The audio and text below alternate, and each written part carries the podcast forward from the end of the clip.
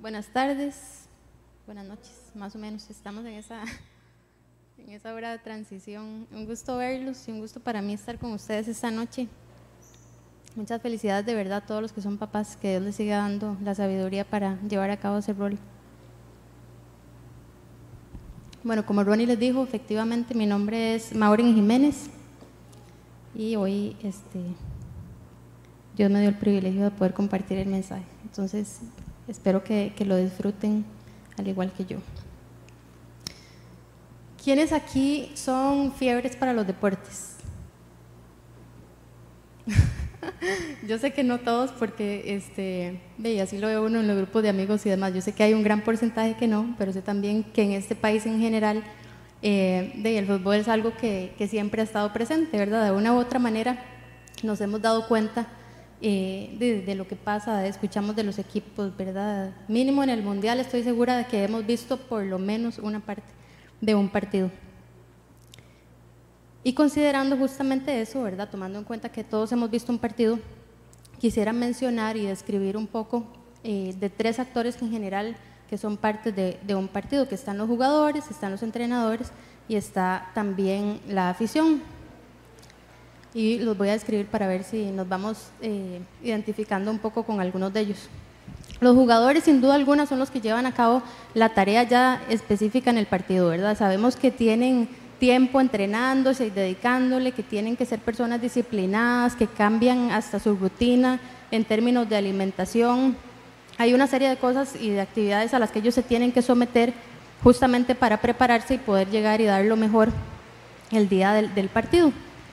Y también están los entrenadores, que aquí incluyo, digamos, a todos los nutricionistas, a todo el equipo, digamos, técnico que está velando porque justamente los jugadores puedan tener el mejor desempeño y que todos puedan disfrutar eh, los triunfos, ¿verdad? Como equipo. Y también está la afición, que en este, básicamente en este actor es el que me gustaría concentrarme. Yo no sé si ustedes han visto, pero en la afición siempre hay personas que saben demasiado del deporte, ¿verdad? Que se dedican literalmente y le han dado seguimiento durante mucho tiempo, pero también hay personas que ni siquiera tienen idea de, de, cómo funciona, pero les gusta estar ahí, ¿verdad? Les gusta verlo y les gusta darle seguimiento. Y también están personas intermedias, hay inclusive personas que lo han practicado el deporte, ¿verdad? Pero está como muy variado. No podemos decir que en la afición siempre hay gente que sabe el deporte, o sea, hay unos que saben y otros que del todo no tienen la más mínima idea. Pero lo interesante es que a pesar de eso, ¿verdad? A pesar de que no necesariamente todos tengan el mismo conocimiento, siempre pareciera que todos tienen la mejor solución, ¿verdad? O sea, cuando alguien está en la afición, todo el mundo empieza a decir, fulanito, haga tal cosa, y, ¿verdad? Y no están haciendo esto, y es que el entrenador, y es que deberían de sacar a fulanito, y es que, ¿verdad? Y empezamos a hacer una serie eh, de comentarios al respecto. Pero a pesar de que nosotros emitamos todo ese, tipo de criterios o de opiniones, no pasamos, si estamos en la afición, de ser simples espectadores. Y esa analogía debo decir que no es mía, pero siempre desde que la escuché por primera vez eh, me gustó bastante. Y por esta parte a la que voy. Imaginemos que nosotros estamos en la gradería, estamos nosotros ahí literalmente en la afición ese día viendo el partido. Y de pronto viene el entrenador y le dice, fulanito, venga a la cancha. Yo no sé cuál sería la reacción de ustedes, pero si uno está en la afición probablemente se quede un poco frío y lo primero que haga decir es como, no, no, no, ¿verdad? yo no estoy listo, yo no puedo ir, yo no puedo hacer el mismo papel. Eh, y probablemente hasta empecemos a emitir opiniones que ni siquiera estábamos diciendo cuando estábamos viendo originalmente el partido, ¿verdad? Empezamos a decir como, no, los jugadores son los que están preparados, ellos son los que saben, ellos son definitivamente los que pueden estar ahí desempeñando ese rol, nosotros no, ¿verdad? Y llegamos a pensar justamente que no podemos entrar en ese momento a la cancha porque no estamos ni lo suficientemente disciplinados, ni tenemos el conocimiento, ni tenemos la preparación para estar ahí. Y hoy quiero aprovechar justamente para hacer un llamado a todas esas personas que sentimos que no estamos listos para entrar a la cancha. ¿Verdad? Que si nos llamaran el día de hoy, que si Dios nos dice, quiero que haga tal cosa, no estamos listos, que nos sentimos más cómodos estando viendo el partido, observando, ¿verdad? Estando espectadores. Y para aterrizarlo un poquito, les quiero contar de una experiencia personal. durante toda la época que yo estaba eh, como formándome, ¿verdad? Cuando estaba en la escuela, cuando estaba en el colegio y en la universidad, siempre cuando llegaban y decían que había que hacer una presentación, yo era la primera a dar un paso atrás. O sea, si hay que presentar y Maure en verdad este, no, no aparecía en la escena. Decían eso y realmente era algo que a mí no me gustaba. Entonces no, importa, no importaba si fuera grupal, ¿verdad? Que tal vez era un poco más sencillo, pero a mí no me gustaba participar de las exposiciones. Y simplemente creo yo, porque cuando uno se expone, lo que hace es prestarse para estar bajo las observaciones o bajo las opiniones o la crítica, ¿verdad? O las evaluaciones de las personas que, que lo puedan estar viendo a uno. Pero curiosamente, a pesar de que me, me daba, eh, ¿verdad? Eh, temor exponerme, al mismo tiempo también mi corazón anhelaba ser parte de situaciones similares, ¿verdad? Como exponerme. Entonces, una vez me pasó estando en la universidad, que estaba dentro de la asociación de estudiantes, y entonces me tocó moderar una actividad de cierre que habíamos estado teniendo eh, todos los de la carrera durante varias semanas. Y resulta que yo dije que sí, que estaba bien, pero yo sabía que era algo que a mí me aterraba. Iban a estar ahí todo el cuerpo de docentes, todos los estudiantes, era abierto a toda la, a toda la universidad en general, o sea, todo público. Y yo no sé si ustedes han experimentado algo así. Yo me atrevería a decir que sí, ¿verdad? O sea, que todos en algún momento nos hemos sentido retados por algo que queremos hacer, pero que no nos sentimos capaces realmente de llegar a ejecutarlo. ¿Verdad? Cuando estamos frente a esa realidad, es difícil porque decimos, sí, yo quiero, pero yo lo veo difícil, o sea, no, porque eso hace que, que, que yo tenga que salir como de mi zona de confort. No sé si, si, tal vez todavía no han identificado como una situación, pero puede que nos haya pasado tratando de conseguir un trabajo, tratando de, de conseguir este, un novio, no sé, o sea, en, en, diferentes circunstancias en la vida de fijo nos hemos visto retados en cosas que nos hacen pensar que tal vez no somos suficientes o que no estamos preparados para eso. Y llevémoslo justamente a nuestra vida con Dios. Tal vez llevamos rato escuchando la palabra, tal vez llevamos rato, ¿verdad? Estando ahí, siendo parte de la comunidad. Pero cuando nos, nos dicen que participemos de algo donde tenemos que llegar y actuar, sentimos que no, ¿verdad? Como que tenemos miedo, como que tal vez eso no es para mí. De hecho pasa a veces en los discipulados que llevamos tiempo recibiendo eh, de toda la preparación y demás, y ya a la hora de que nos dicen, bueno, y en la iglesia puedes llegar y orar, todos es como, es que bueno, yo no sé, tal vez eso no es para mí, ¿verdad? O sea, como que entonces nos gusta tener el conocimiento, pero no necesariamente estamos o nos sentimos listos para, para salir a la cancha. Entonces, si decimos eso, ¿verdad? Me encantaría, pero pero no, no, no, eso no es para mí. Nos da miedo. Este, y definitivamente nos pone frente a esa decisión, ¿verdad? Que es importante, que nos quiere frenar, en donde competimos con el temor, con la duda, con la culpa, con la incomprensión, con tantas cosas que nos imaginamos, ¿verdad? Tantas mentiras que nos hemos creído, que todos hemos pasado por ahí. Y lo interesante acá es que tal vez nos podríamos estar perdiendo de cosas maravillosas que Dios tiene para cada uno de nosotros, razones que tal vez yo ni siquiera haya mencionado ahora, pero que estoy segura que nunca van a ser suficientes para apartarnos del plan que Dios tiene para cada uno de nosotros. Póngale nombre ahí usted mientras, mientras estoy yo hablando, ¿verdad? Pero eso a lo que Dios lo ha llamado, no hay ninguna excusa para que usted no lo haga. No hay nada que, sea suficiente para apartarlos de aquello a lo que Dios los llamó.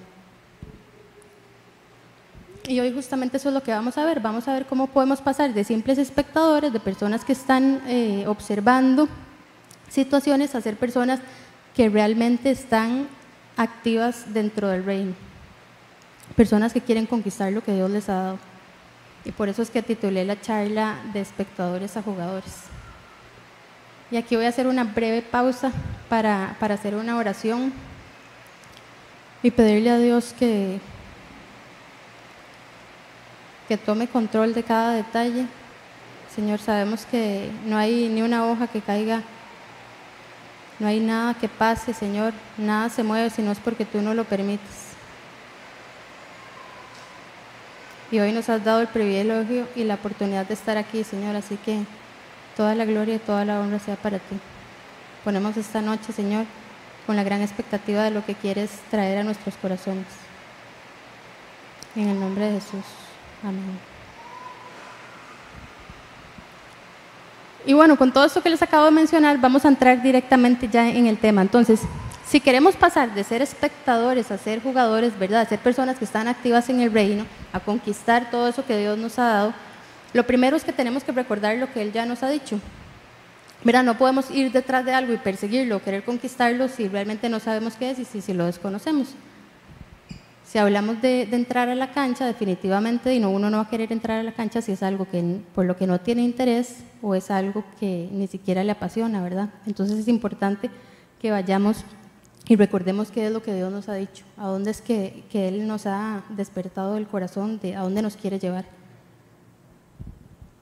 Y lo, primero, digamos, que me gustaría ver es que fuimos creados por Él y para Él.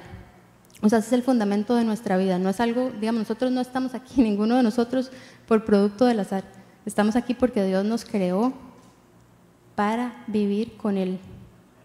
Y vamos a leer el primer versículo, que sería Colosenses 1.16. Dice, porque por medio de Él fueron creadas todas las cosas en el cielo y en la tierra, visibles e invisibles, sean tronos, poderes, principados o autoridades. Todo ha sido creado por medio de Él y para Él. Todo lo que usted se imagine, todo ha sido creado por Él y para Él. Dios nos creó para vivir en una eternidad con Él, ¿verdad? Ese es el origen, ese es el principio. Él nos creó para que nosotros viviéramos eternamente con Él y nos dio la opción de elegir y la humanidad entera lo rechazó.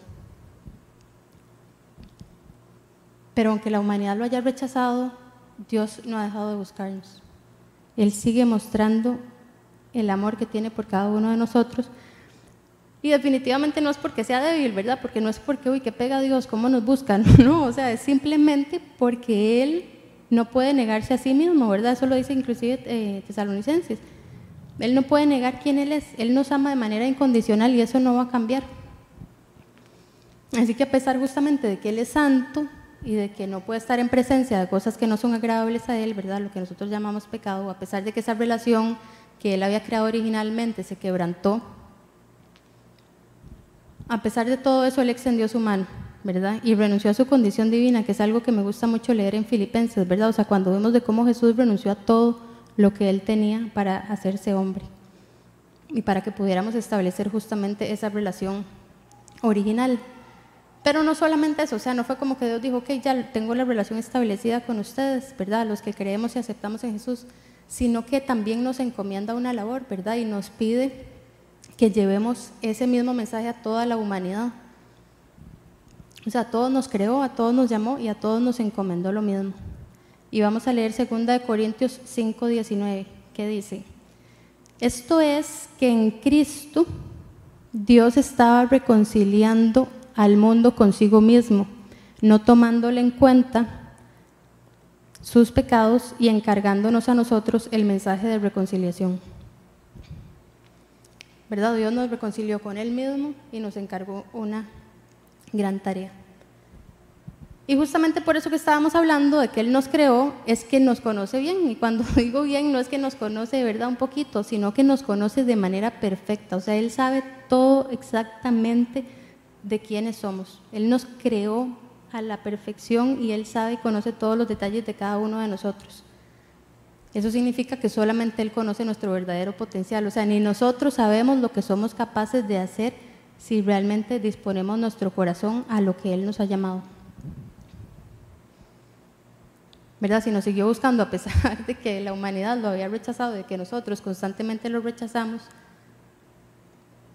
definitivamente no hay, no hay nada que lo, que lo detenga.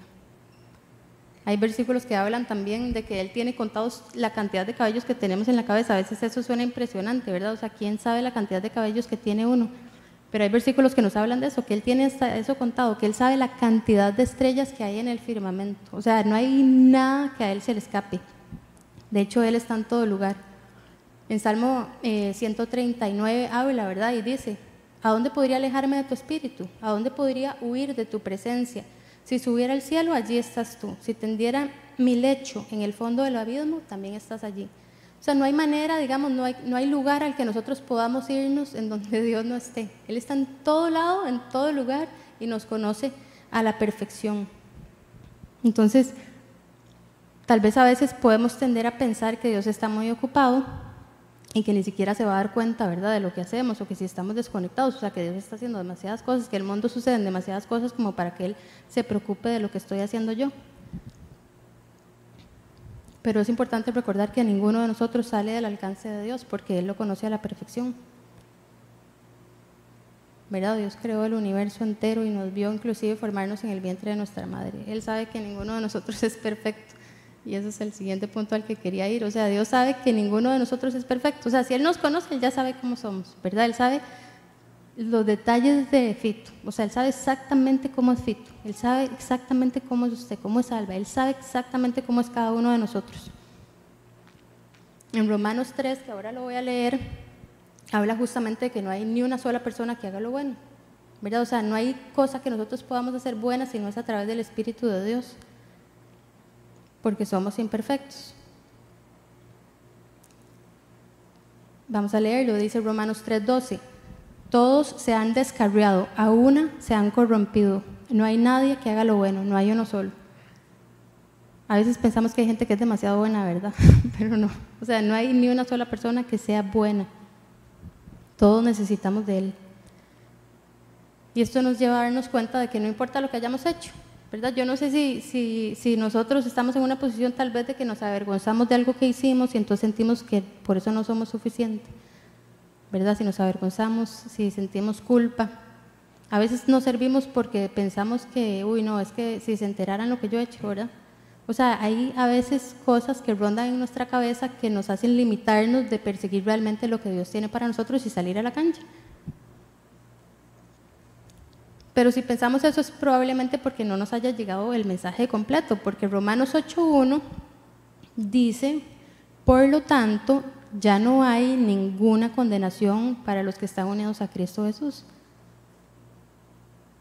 ¿Verdad? Si nosotros recibimos el sacrificio que Él hizo por nosotros, para nosotros no hay condenación. Entonces, si sabemos que Él nos creó, que nos conoce a la perfección, que Él sabe que somos imperfectos, entonces no debería limitarnos sentirnos avergonzados por algo. Eso hay que dejarlo atrás y ahora lo vamos a ver. Él sabe todo lo que, ha hecho, lo, que hemos hecho cada uno de nosotros y aún así dio la vida por todos. De hecho, Jesús se hizo hombre, ¿verdad? Lo que estábamos viendo y mencionando de Filipenses, Él se hizo hombre y renunció a su condición divina. Él murió y pagó por los pecados de todos nosotros, por todos los pecados.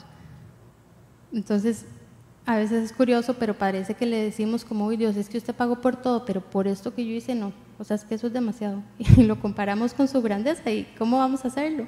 O sea, ¿cómo vamos a pensar que hay algo que Dios no pueda cargar si Él ya pagó por todo lo que yo hice y por todo lo que voy a hacer y por todo lo que ya hicieron ustedes? Justamente para librarnos.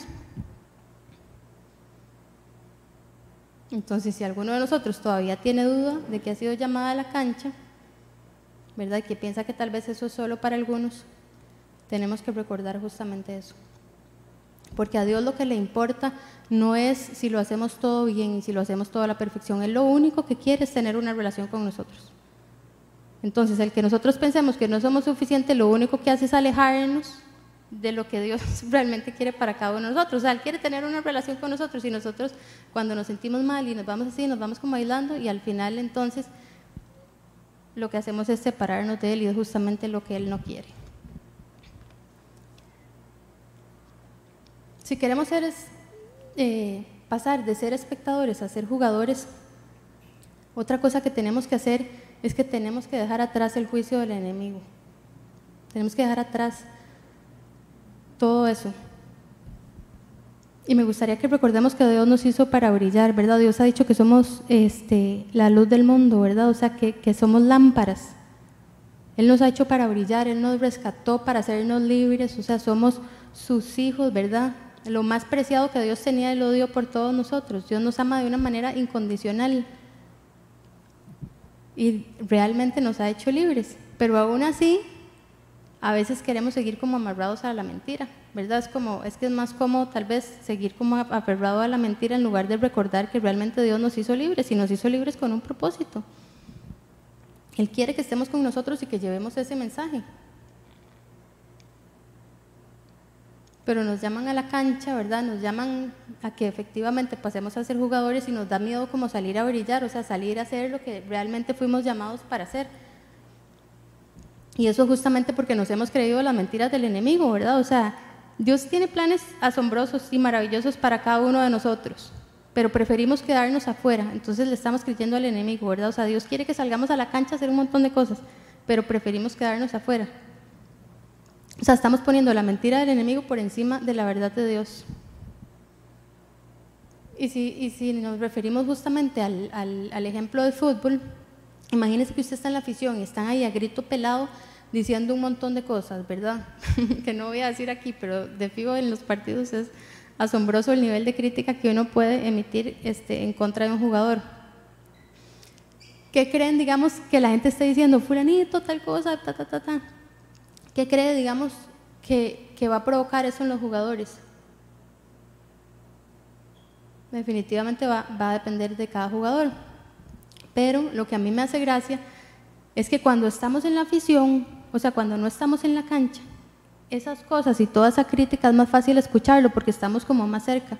Cuando uno está en la cancha haciendo lo que Dios le pidió que hiciera, usted está concentrado, usted está ejecutando las cosas que Dios quiere, usted está viendo a ver cómo llevarlo a cabo, pero cuando usted está en la afición, tiene tiempo para prestar atención a todas esas críticas y a todas esas evaluaciones que, que la gente puede puede hacer, ¿verdad?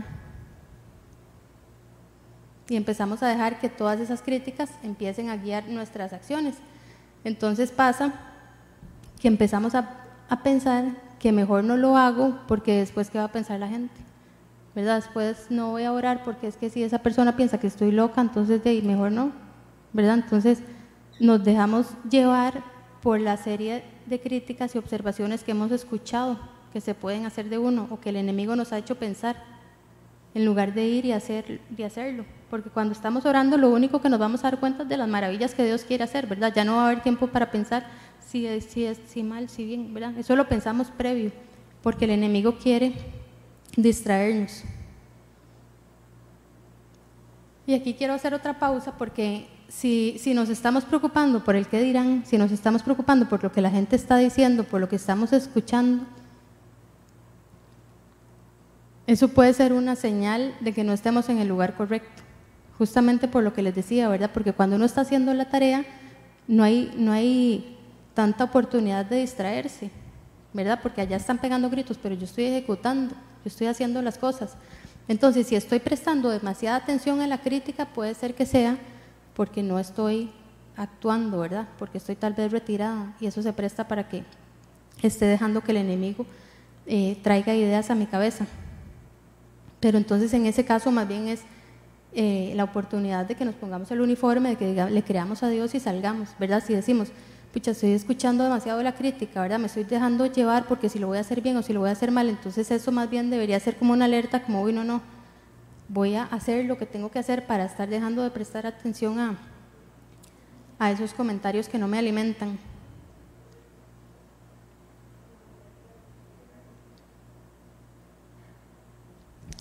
Y justamente porque la crítica muchas veces que hace la gente va acompañada de dolor. Bueno, hace la gente, dice uno, como si uno no hiciera ni crítica, pero todos criticamos, ¿verdad? Y muchas veces esos comentarios que hacemos van acompañados de dolor, de duda, ¿verdad? De cosas que hemos experimentado. Entonces, las, las reflejamos, de prejuicios. Pero si vemos en la palabra de Dios, Él lo que realmente nos pide cuando nos, nos, habla de qué es lo que debemos hacer unos por otros, son cosas que están siempre guiadas en amor, ¿verdad? Nos habla de que animemos, que nos reprendamos, que oremos unos por otros. Y meto reprender en la lista porque a veces tendemos a pensar que reprender es como algo malo, ¿verdad? Es como, uy, no, que a mí no me lleguen y me digan nada, que no lo estoy haciendo bien porque no me gusta eso. Y en realidad eso es parte de amor, ¿verdad? O sea, si alguien se preocupa por uno y si alguien está acompañándolo a uno y si uno está en la cancha jugando y está haciendo algo, le hizo una falta a alguien, está bien que se acerquen y le digan a uno, ¿verdad? Como, hey, no lo estás haciendo bien o, no, o, siento que, ¿verdad? Obviamente hay que buscar las, las palabras correctas para compartirlo, pero a lo que estoy refiriéndome acá es que la reprensión es siempre para edificar. Y todo eso, cuando hablamos de todo eso, de animar, de de, reprender, de orar, que es lo que realmente nos pide Dios que hagamos unos para, por otros, vemos que eso dista mucho de esas críticas que realmente escuchamos y que nos quieren distraer, lo cual hace evidente que eso no viene de Dios, sino que viene del enemigo, ¿verdad? O sea, si estamos escuchando cosas que no son edificantes, es porque el enemigo nos quiere distraer. Él está completamente interesado en que nosotros desviemos la atención de lo que realmente hay que hacer, de lo que Dios nos ha llamado.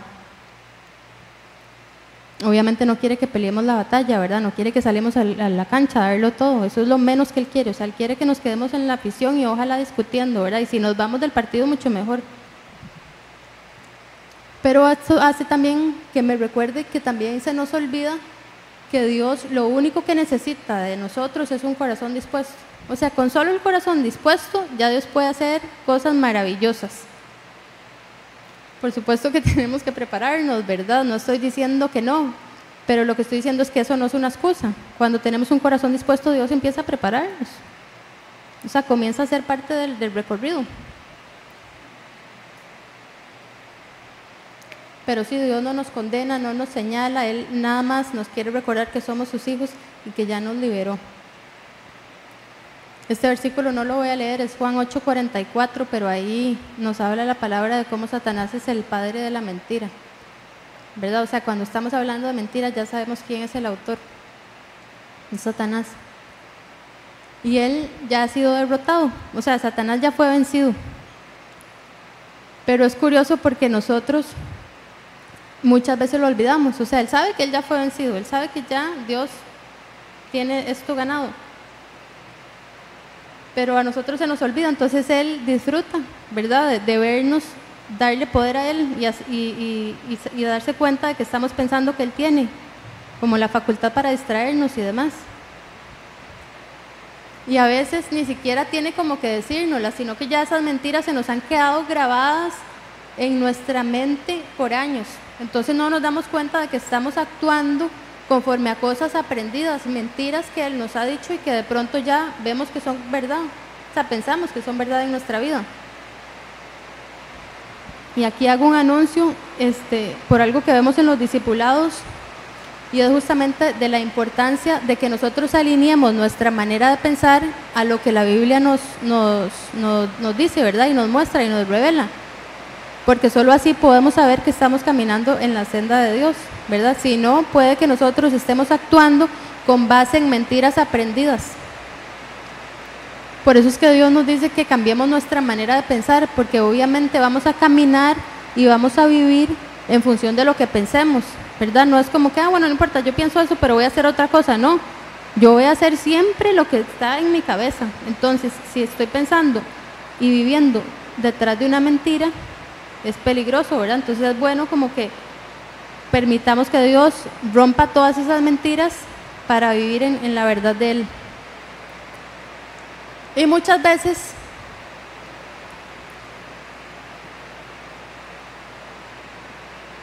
estamos eh, siendo parte de la afición pensando como que, o sea, como que pensamos que sí, que queremos a la cancha, que queremos ir a la cancha y estamos en la afición pero es una mentira, porque si estamos en la afición es porque no nos creemos todo lo que Dios nos ha dicho para estar en la cancha. No sé si me voy a entender, ¿verdad? A veces como que decimos, bueno, yo estoy en la afición, pero yo realmente quiero estar en la cancha.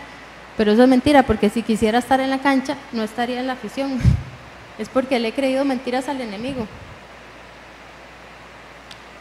Y me hace gracia porque a veces preferimos la comodidad antes del gran riesgo de creerle a Dios. Y digo gran porque extrañamente a veces pensamos que creerle a Dios es un gran riesgo, ¿verdad? Es un gran riesgo. Y debería ser al revés, o sea, creerle a Dios debería ser nuestra zona segura, debería ser más bien el camino que buscamos. A Dios me dijo esto, esto es lo que yo voy a hacer, porque lo que Él dice es verdad. Pero a veces pensamos más bien que creerle es como tirarnos a un abismo. Y es todo lo contrario, o sea, si le creemos, vamos más bien a ir respaldados por Él.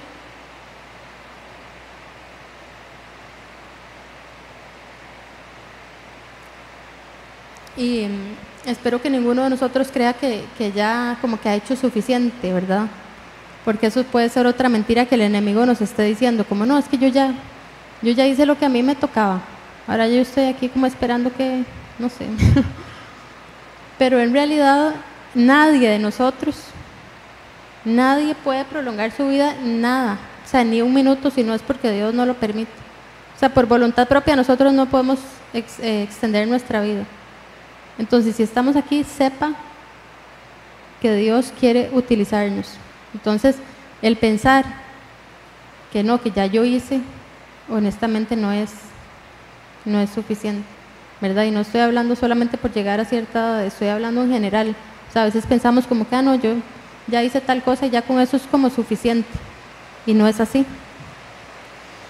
De hecho, Pablo en Filipenses 3:13 dice, hermanos, no pienso que yo lo haya logrado ya. Más bien una cosa hago, olvidando lo que queda atrás y esforzándome por alcanzar lo que está delante, sigo hacia la meta para ganar el premio que Dios ofrece mediante su llamamiento celestial en Cristo Jesús. Y este es un, un gran ejemplo, ¿verdad? O sea, no pongo la mirada atrás, la mirada al frente, no importa lo que haya hecho, No importa si es bueno o malo, es que Dios todavía tiene cosas para mí, Dios quiere hacer cosas conmigo todavía. Y es justamente por eso que tenemos que aprender a renunciar a la vieja naturaleza, ¿verdad? A todo lo que nos había marcado por tanto tiempo, pero que ya no es parte de nosotros. ¿Me siguen escuchando? Seguro en el live estoy gritando. No. Pero hay, un ejemplo que siempre me ha gustado mucho y es, yo creo que una vez lo vi en una imagen, no me acuerdo la verdad, pero siempre me ha gustado porque es el ejemplo de un perro que está encadenado por años, encadenado por años, y llegan en una oportunidad y le cortan la cadena para que sea libre. Pero el perro estuvo encadenado por tantos años que aunque ya no tiene la cadena, se sigue moviendo en la misma área. O sea, no se sale de ahí. Y eso me recuerda que nosotros a veces somos así.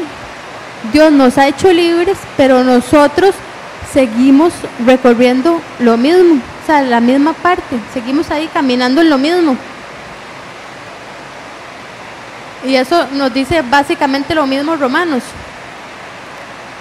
Dice, sabemos que nuestra vieja naturaleza fue crucificada con Él, para que nuestro cuerpo pecaminoso perdiera su poder, de modo que ya no siguiéramos siendo esclavos del pecado. ¿Verdad? O sea, ya Dios lo hizo todo para darnos libertad y para que no sigamos siendo esclavos del pecado. Entonces a veces vale la pena que vayamos tanteando un poquito más el, el territorio, ¿verdad? O sea, como que me he creído esta mentira, pero voy a empezar a caminar un poquito más, porque conforme vamos haciéndolo, nos empezamos a dar cuenta que sí es cierto, lo que Dios nos está diciendo es cierto, y vamos rompiendo esa mentira, ¿verdad? A la que estamos acostumbrados. Entonces hay que empezar a creerle a Él para darnos cuenta justamente de que sí, eso que Él nos ha dicho es como Él dice. Pero es importante pensarlo, ¿verdad? Porque si estamos tomando decisiones en nuestra vida basados en temor, en duda, en incomprensión y en todas las emociones que son engañosas, que a todos nos ha pasado, de estar revelando que nosotros no estamos viviendo en la nueva naturaleza, en la libertad que Dios nos ha dado. Entonces, si yo no me quiero este, prestar para hacer algo y creerle a Dios, es probablemente porque entonces tengo esas mentiras ahí, ¿verdad? De esa naturaleza vieja a la cual tengo que renunciar. Y hay algo importante que nos menciona Lucas que a mí, me, llama bastante la atención y es en Lucas 9, 62, que Jesús le respondió, nadie que mire atrás después de poner la mano en el arado es apto para el reino de Dios. O sea, si hemos conocido de Dios, ¿verdad? Si lo hemos conocido a Él, hemos visto, Él ha traído libertad a nuestro corazón y queremos vivir en el pasado, no somos aptos para el reino. Y eso a veces puede ser una verdad como tajante, ¿verdad? Como, ¿cómo? Pero es que es cierto. O sea, para, para el reino hay que hacia adelante. Lo que ya, lo que pasó, lo que está mal, eso hay que soltarlo, hay que dejarlo ir. Uno no puede caminar en dos direcciones a la vez, ¿verdad? O sea, uno camina hacia el frente o camina hacia atrás. Entonces, si yo estoy caminando hacia el frente, de ahí estoy dejando, estoy caminando hacia atrás en el otro sentido, ¿me explico? No se pueden hacer las dos cosas al mismo tiempo. Si estamos, si no estamos adorando a Dios, algo más estamos adorando, ¿verdad? Y eso es importante, o sea, ¿a dónde está nuestro corazón y a dónde está nuestro tiempo? Eso es lo que nos va a revelar en dónde, a quién estamos adorando. Porque tal vez uno no está adorando a Dios y está como cómodo en la casa, ¿verdad? Y pensando como, ah, no, yo, yo voy nada más los sábados a la iglesia, ¿verdad? Es como, no, yo nada más voy los sábados a la iglesia, pero yo adoro a Dios. Y entonces es como contradictorio, ¿verdad? O sea, hay como un corto, es como, no, no, no. Entonces, si yo estoy como prefiriendo vivir en la comodidad, hay algo más a lo que estoy adorando, ¿verdad? Si no estoy creyendo en lo que Dios me ha, llamado. Inclusive nos puede pasar, refiriendo la imagen del, partido, que estemos sentados en la banca, ¿verdad? Estamos tal vez en la banca, entonces pensamos que los que están de titulares lo están haciendo bien, entonces que mejor me quedo ahí quedito. Entonces sí, como que estoy en lista, ¿verdad? Pero si no me llaman, no importa. O sea, si no me llaman, no importa, aquí me quedo. Y no debería de ser nuestra, nuestra actitud. O sea, si Dios nos llama para vivir en el reino, si nos hizo libres, somos sus hijos, no hay nada que nos separe de Él, no tenemos por qué conformarnos a estar sentados en la banca, ¿verdad? Nos estamos perdiendo de lo que Él quiere hacer en y con nosotros.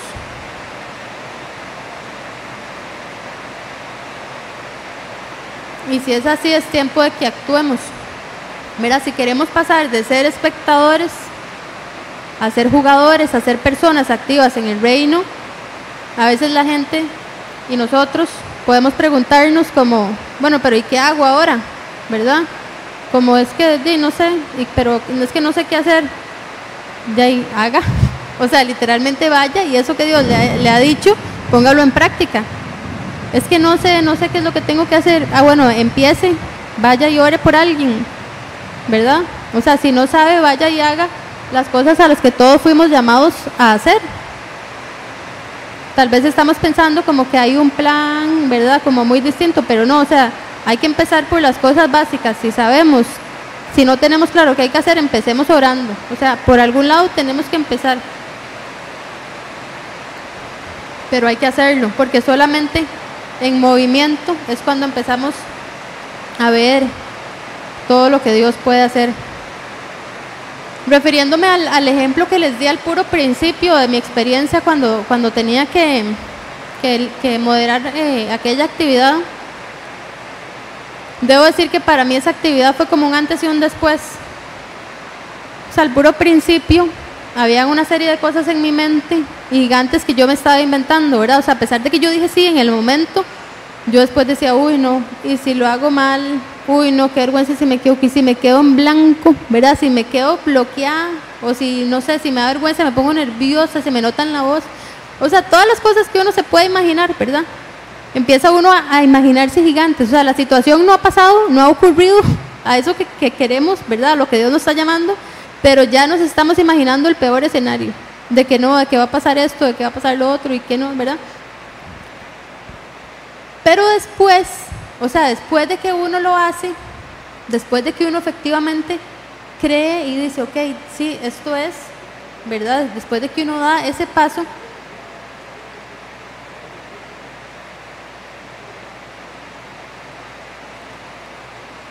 hay algo que cambia porque hay cosas que se rompen y justamente todo eso que nos habíamos creído nos damos cuenta de que era mentira, ¿verdad? O sea, todos los gigantes de que iba a pasar esto y de que iba a pasar lo otro, empiezo a darme cuenta de que no, de que no era así. Y entonces cuando, cuando realmente lo experimento, entonces hay como una satisfacción de darnos cuenta de que eso no era cierto y de disfrutar lo que Dios realmente tenía para nosotros. Y a veces hasta llegar al punto de decir, no lo hice tan mal. Es más, lo puedo hacer mejor, que chiva, lo puedo hacer mejor. O sea, ya di el paso, ya, ya me di cuenta que todas esas mentiras no, no eran este, retos para mí. O sea, que eso simplemente el enemigo me quiere apartar de Dios. Y puedo hacerlo mejor.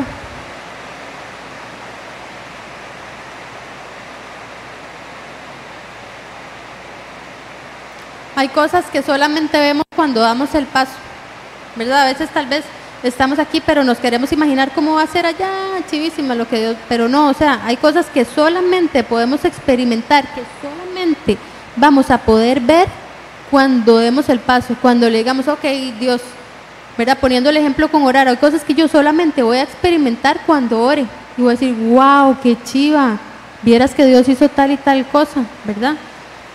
Y a veces no tiene que ser nada así como que, wow, ¿verdad? O sea, el cielo se partió en dos. No, pero hay cosas que Dios habla directo a nuestro corazón cuando decidimos creerle y seguir y prestar atención a lo que Él nos está llamando.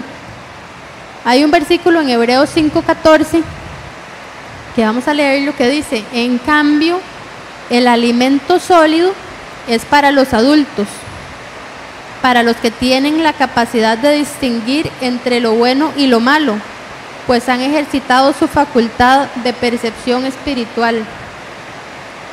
Es decir, hay una percepción espiritual que se desarrolla con la experiencia. Sea, que se desarrolla solo cuando hacemos, solo cuando actuamos. Por eso inclusive a veces pasa que vemos a los jugadores que están haciendo cosas, ¿verdad? Los que están ahí en la cancha y entonces nos maravillamos y los elogiamos y wow, qué carga aquella persona ¿verdad? Cómo se levanta y empieza a orar por todo el mundo, que carga Ronald, que hace de todo y se para ahí, ¿verdad? Y da las charlas, o sea, empezamos a elogiarnos, pero la realidad es que aunque obviamente no le quitamos el mérito de todo lo que están haciendo, somos iguales. O sea, podríamos estar haciendo exactamente lo mismo y estar viviendo y disfrutando de lo cual Dios nos ha llamado. Podríamos estar en eso. Lo único que hace la diferencia es que ellos dieron el paso y nosotros estamos sentados todavía.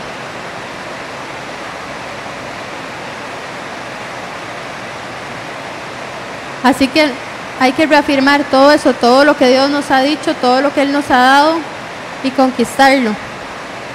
Y este es el momento. A veces estamos como preguntándole a Dios como cuándo, ¿verdad? Como, hoy Dios, yo quiero hacer esto, pero ¿cuándo? Muéstrame, revélame. Y queremos que pasen cosas extraordinarias. Y este es el momento. O sea, si Dios está poniendo algo en mi corazón es para que lo haga. ¿verdad? O sea, sería muy malo Dios poner algo en el corazón para que yo para, para no dármelo. O sea, si él me está poniendo algo es porque él quiere que yo haga. Tal vez no es lo que me estoy imaginando, pero algo. O sea, él está poniendo en mi corazón una inquietud porque él quiere que yo me mueva, él quiere que yo perciba, él quiere que yo conquiste eso que él me ha dado. Y estaba, una vez escuché en una charla algo que me hizo bastante gracia y es que algunos de nosotros muchas veces pensamos que no vamos a hacer algo porque después nos adelantamos a lo que Dios tiene para nosotros, ¿verdad? O sea, que tenemos la osadía de pensar que podemos adelantarnos, ¿verdad? Que podemos, es como, uy, no, ¿verdad? O sea, yo voy a hacer esto antes de que Dios me lo diga, entonces mejor no lo hago. O sea, si, si ya estamos identificándolo, ¿verdad? Si Dios nos ha señalado eso, no es, no es casualidad, o sea, no es como que nosotros lo vimos antes. Pero a veces es una excusa, ¿verdad? A veces es como, no, no, yo no me muevo hasta que Dios no me diga, o sea, hasta que Dios no me mande una carta así que diga, ya, no me muevo. Y no, no nos vamos a adelantar, eso lo que está reflejando es que tenemos miedo de ir y conquistar esa tierra, ¿verdad? O sea, si hay algo que Dios me está revelando, pero yo no quiero ir a conseguirlo, es porque tengo miedo de hacerlo. Porque si Dios me lo ha dicho, es porque tengo todo lo que se necesita. Porque lo único que necesito es tenerlo a Él. Y el corazón dispuesto. Dice Efesios 5, versículos 15 y 16. Así que tengan cuidado de su manera de vivir. Tengan cuidado de su manera de vivir.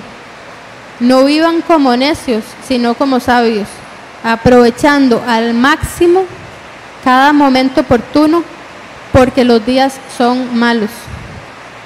Y yo me pregunto, ¿queremos vivir como necios o queremos vivir como sabios?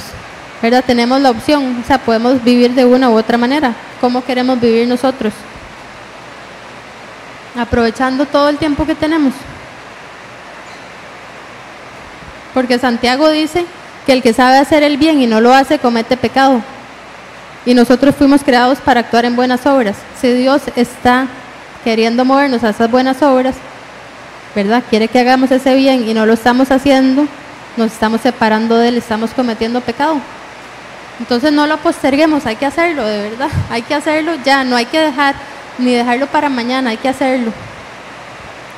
La verdad es que en cualquier momento a cualquiera de nosotros nos toca irnos el día de mañana y ya el mañana no. O sea, lo que nosotros tenemos es ahora, el presente, el día de hoy. Hoy es que podemos hacer, mañana no sabemos qué va a pasar. Si Dios lo está poniendo en mi corazón, hoy, hoy lo puedo hacer.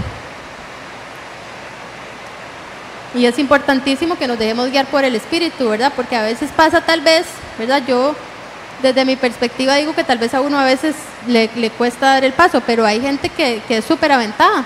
Y entonces que más bien es como, Dios tal vez ni, ni ha dicho, ni ya, ya van por todo lado, ¿verdad? Y es importante y, está, y es buenísimo que, que haya gente tan proactiva, ¿verdad? Que hayan personas que van y persiguen, o sea, y quieren hacer lo que Dios dice, pero es importante justamente que se dejen guiar y nos dejemos guiar todos por el Espíritu Santo, ¿verdad? O sea, hay que actuar, pero guiados por Él. Gálatas dice, si el Espíritu nos da vida, entonces andemos guiados por el Espíritu. Y yo sé que uno lo lee y suena muy obvio, ¿verdad? Uno dice, ahí sí, ahí sí, el Espíritu me da vida, obviamente voy a ir con el Espíritu, ¿verdad? Y como que sigue recto. Pero a pesar de que suene tan obvio, a veces de verdad necesitamos recordarlo. O sea, si es por el Espíritu que vivamos, entonces avancemos teniendo la pausa y la precaución de prestar atención a lo que Dios nos está diciendo, ¿verdad? O sea, no vayamos tampoco ahí como caballos desbocados, o sea, Dios, ¿verdad? Ok, voy a hacer esto. Tomémonos el tiempo y la, pausa y, tengamos la sabiduría de, ir acompañados por Él. Y no posterguemos más, o sea, no, no lo sigamos atrasando.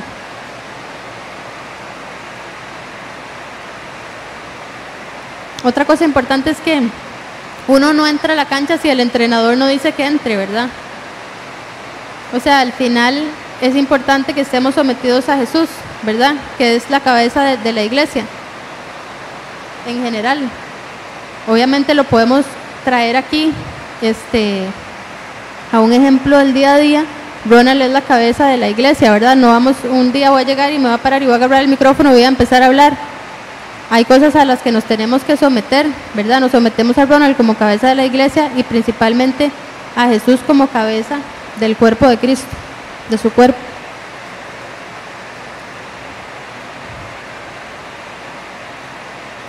Entonces tenemos que tener la mirada puesta en Dios. Entonces hay que actuar, dejarse guiar por Él y pedirle a Él que aumente nuestra fe para ver hasta lo que puede pasar y que no estamos viendo, ¿verdad? O sea, que venga y abra nuestros ojos espirituales también y decirle, Señor, yo siento que tengo que ir, pero no necesariamente estoy entendiendo, ¿verdad? Tráeme revelación, muéstrame, enséñame por dónde, con quién, trae palabras de personas que me rodean, háblame a través de tu palabra. Dice Hebreos que sin fe es imposible agradar a Dios, ¿verdad? Dice, ya que cualquiera que se acerca a Dios tiene que creer que Él exista y que recompensa a los que buscan. En definitiva, ¿verdad? O sea, ¿para qué nos vamos a acercar si no creemos lo que Él nos está diciendo y que nos va a recompensar? Hay que pedirle que aumente nuestra fe y que nos recuerde que Él nos va a recompensar por hacer lo que Él nos está llamando a hacer. Puede que a veces, ¿verdad? Como les estaba mencionando, nos aterre hacer eso para lo que Dios nos ha llamado ¿verdad? Y, y estamos más cómodos definitivamente estando ahí en la oficina.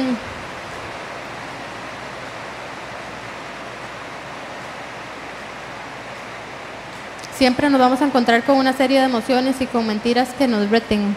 Eso, eso va a estar ahí. Pero vale la pena que recordemos que fuimos creados para eso. Fuimos creados para, para servirle a Dios, para vivir por Él, para darlo todo, para salir a la cancha, para sudar, para dejar ahí todo lo que tenemos. Porque no hay nada, absolutamente nada que nos separe de eso. O sea, nada que nos pueda separar.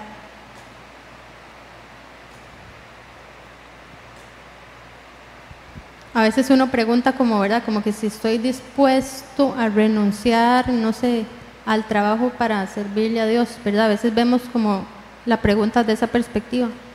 Pero yo me lo pregunto al revés. ¿Estamos dispuestos a renunciar a todo lo que Dios nos ha dado por eso otro? O sea, por esa comodidad, ¿estamos dispuestos? O sea, ¿estamos dispuestos a renunciar a todo lo que Dios quiere hacer con nosotros por quedarnos en la casa viendo tele, no sé, por quedarme sentado y no ir a orar. O sea, tenemos que acordarnos todo lo que Él ha hecho por nosotros, o sea, la libertad que Él nos ha dado. A veces pareciera que preferimos vivir como una vida común y no la vida a la que hemos sido llamados. Y hay que romper todas esas mentiras. Y eso es lo que hoy quisiera que nos preguntemos, ¿cuál es la mentira que nos hemos creído? ¿Cuál es el gigante que nos hemos inventado? ¿Qué es lo que me ha hecho pensar el enemigo? ¿Qué es lo que yo me he creído? ¿Qué es lo que me está limitando de perseguir lo que Dios tiene para mí? ¿Qué es?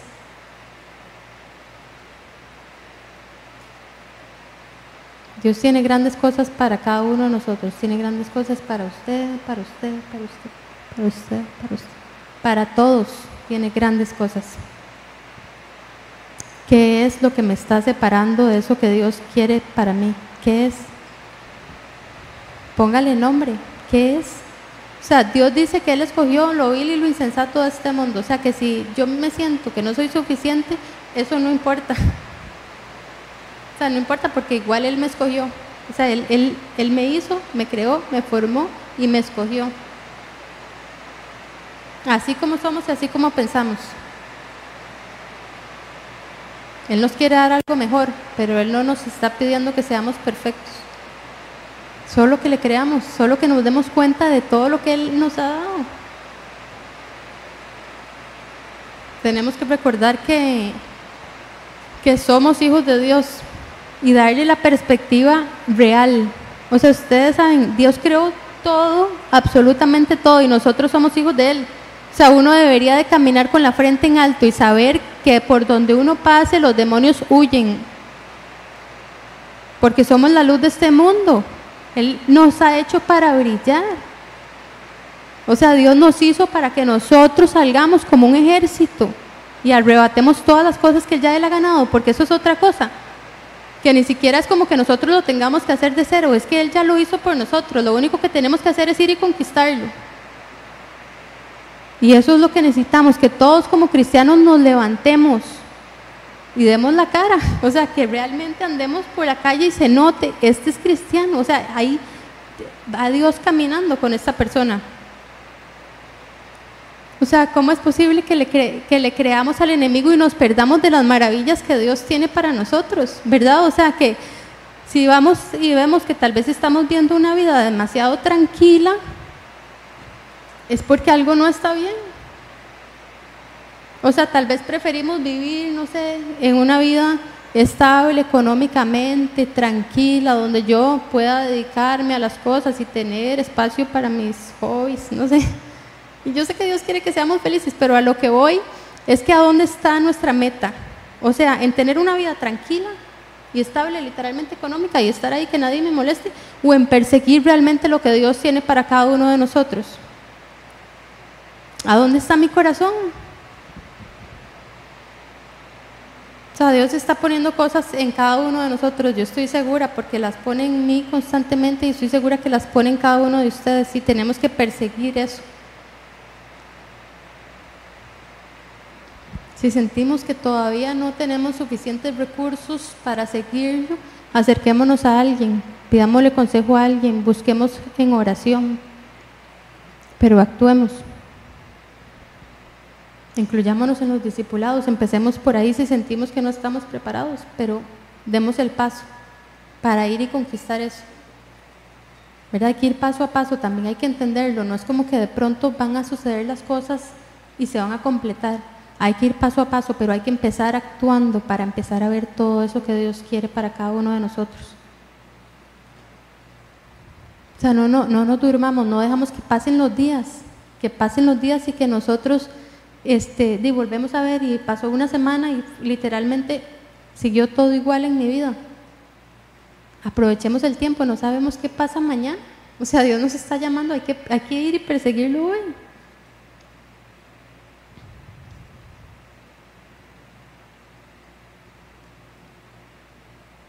Que nuestra manera de pensar cambie y se alinee a su manera de pensar.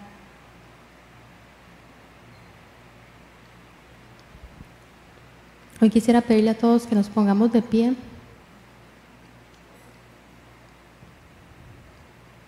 Y que juntos le preguntemos a Dios que Él traiga esa revelación, que Él despierte esa pasión.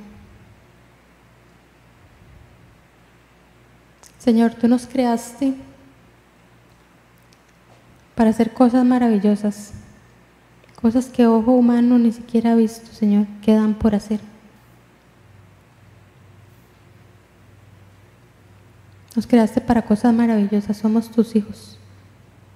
No hay, no hay barreras, no hay barreras para nosotros, no hay barreras para nosotros. Señor, hoy te pido que podamos renunciar a esa vieja naturaleza, que podamos renunciar a todo eso que nos ha marcado por tanto tiempo. Esas mentiras que nos hemos creído, Señor, y hoy Hoy quiero decirte, Señor, que si hemos creído alguna mentira del enemigo, que hoy nos permitas identificar cuál es, porque no queremos que eso penetre en nuestro corazón, queremos sacarlo de inmediato, queremos sacar todas las mentiras del enemigo y todas las mentiras que nos están limitando de, de ver todo lo que tú tienes para cada uno de nosotros.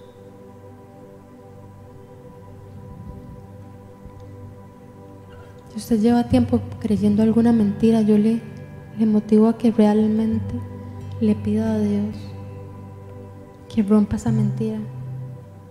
No lo deje para mañana, Señor. Rompe hoy todas las mentiras que nos hemos creído, Señor, las mentiras que nos limitan el día de hoy a avanzar para experimentar tu reino, Señor. Si hoy usted siente que tal vez está postergando los planes de Dios, Hoy es un buen día para pedirle perdón y empezar de cero. Hoy es un buen día siempre para regresar al Padre y decirle, Señor, perdóname si he estado distraída, perdóname si me he dejado llevar por las críticas, perdóname. Pero hoy quiero que sea diferente. Hoy quiero arrebatar lo que me ha estado. Hoy quiero unirme a ese equipo, a ese equipo tuyo que ha ganado, que ha vencido, Cuando le hablabas a Josué de la tierra prometida, le hablabas que eran terrenos de leche y miel, Señor. Hoy queremos descubrir, descubrir ese terreno, Señor. Hoy queremos descubrir todo lo que tú nos has prometido. Si hoy usted siente tal vez que, que ha perdido su primer amor, que ya no es igual que aquellos tiempos cuando recién lo conoció, que quería comerse el mundo, que, salía, que quería salir y decirle a todo el mundo el amor que Dios tenía por cada uno. Pidámosle a Dios que nos enamore nuevamente. Pidámosle a Dios que levante y despierte esa pasión que nos lleva a conquistar. Señor, restaura nuestra identidad y recuérdanos que somos tus hijos, que no hay límite para nosotros, que no hay condenación para ninguno de nosotros. No importa lo que hayamos hecho, no importa si usted está pensando en este momento, uy, es que no, yo hice tal cosa. Señor, permítenos hoy dejar eso atrás, renunciar a eso, Señor, y pedirte perdón y empezar de cero. Aprovechar el tiempo que hoy tenemos delante, Señor. Si hoy usted se siente como ese perrito del ejemplo que les contaba, si hoy usted se siente así y se siente que todavía está encadenado, se siente que no puede avanzar porque algo no se lo permite, hoy es una oportunidad para pedirle a Dios que rompa esas cadenas que rompa eso que lo tiene atado, eso que, que no le permite avanzar. Señor, hoy queremos reclamar lo que tú nos has dado y proclamar la verdad que has dicho para cada uno de nosotros porque queremos romper esas mentiras, Dios. Levanta tu pueblo, Señor. Levántanos. Abre nuestros ojos y permítenos ver todo lo que estás haciendo y maravillarnos de eso, Señor. Tanto lo que has hecho por nosotros.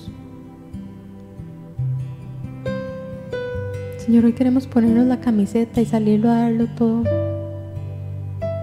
Salir a esa cancha, Señor, sin temor y sin duda, sino con la seguridad que demanda el saber que somos tus hijos el saber que podemos caminar con la frente en alto, el saber que los demonios nos temen, Señor.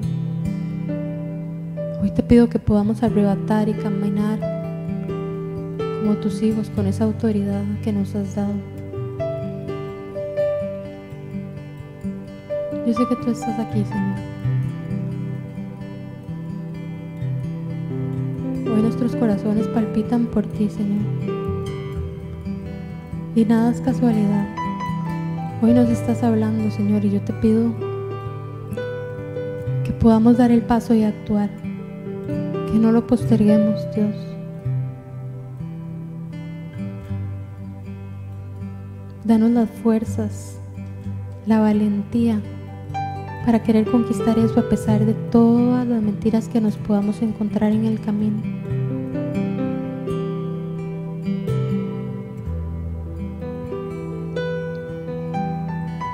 Señor, revélanos a través de tu Hijo tu verdad.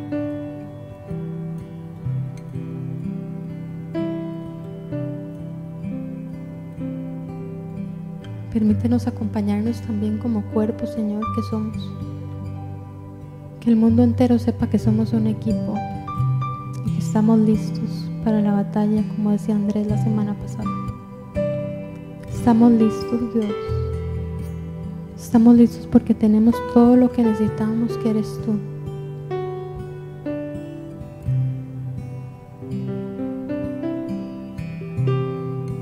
Y hoy te doy las gracias, Señor, porque no es algo que nos hayamos ganado, definitivamente.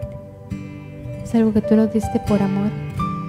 Y nadie, nadie nos ha amado como nos amas tú. Si hoy aquí alguien está pensando que Dios no le ama suficiente, yo le digo que sí, que Dios lo ama. Y no solo lo ama, sino lo ama con un amor que se desborda, con un amor que no se acaba, con un amor apasionado, con un amor que lo ha perseguido y lo ha perseguido y no lo va a soltar.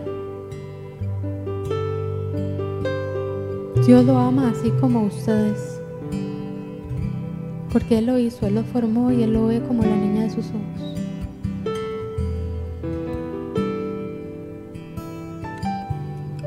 Gracias por tu fidelidad, Señor. Gracias por, por tu amor incondicional.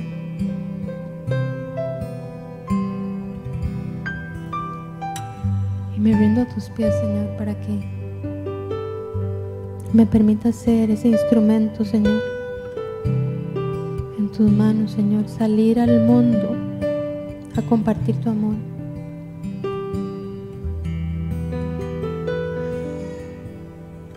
que estemos donde estemos, Señor, seamos un fiel reflejo de ti.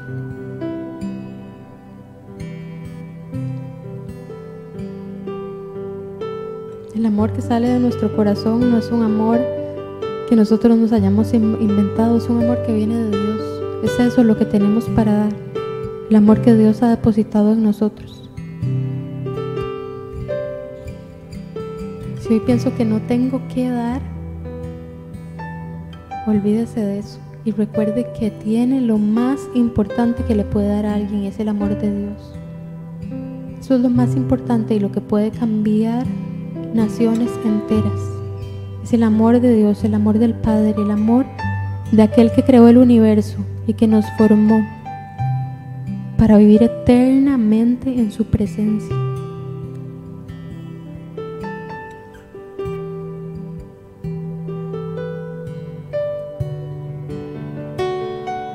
Señor, que toda la gloria y toda la honra sean para ti en todo lo que sucede en nuestras vidas. Gracias Señor por este lugar, gracias por esta comunidad, gracias por todas estas personas. Gracias y gracias y gracias.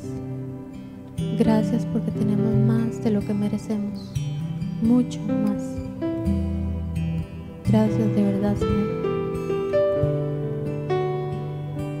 En el nombre de tu Hijo Jesucristo, Señor, hoy quiero proclamar para todos en este lugar, Señor para toda esta comunidad que hoy se levanta, Señor, que hoy rompe cadenas, que hoy sale con la frente en alto, que hoy proclama todo lo que tú has destinado para nosotros. Porque te amamos, Señor, porque queremos más de ti. Queremos que tú seas lo que domine nuestro corazón, lo que reine en nuestro corazón, lo que haga palpitar en nuestro corazón.